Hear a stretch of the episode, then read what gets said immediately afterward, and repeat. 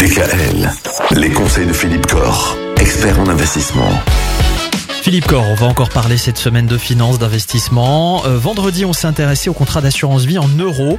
A priori, vous nous disiez qu'il n'y avait pas de danger particulier ou d'inquiétude particulière à avoir par rapport au contrat d'assurance vie en euros. Euh, Malgré tout, face au retour de l'in- de l'inflation, on peut peut-être faire quelque chose avec son contrat d'assurance vie qui est investi en fonds euros.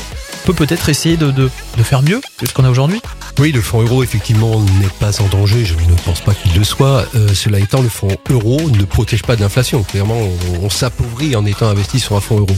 Donc, si on a un contrat d'assurance vie, effectivement, et que c'est une épargne de moyen ou long terme, hein, qu'on a là, qu'on c'est de l'argent placé sur 6, 7, 8 ans, voire 10 ans, voire pour la retraite, eh bien, effectivement, il vaut mieux quitter ce fonds euro qui est quand même, euh, voilà, en, situation de ne pas permettre de s'enrichir, hein, mais au contraire, euh, fait s'appauvrir, et partir sur des actifs qui, par essence, euh, sont plus rémunérateurs à long terme et permettent de couvrir l'inflation. Et là, les auditeurs le savent peut-être, j'en ai déjà parlé plusieurs fois, pour, en ce qui nous concerne chez GK Financier Patrimoine, nous sommes très favorables au marché action, qui est un des marchés qui est sûrement le, marché le plus rémunérateur à long terme, malgré les fluctuations.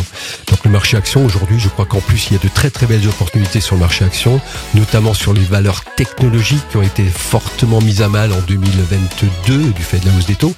Donc sur ces valeurs technologiques qui sont quand même des valeurs de croissance, qui sont les valeurs d'avenir, je crois qu'il y a vraiment de, de belles opportunités.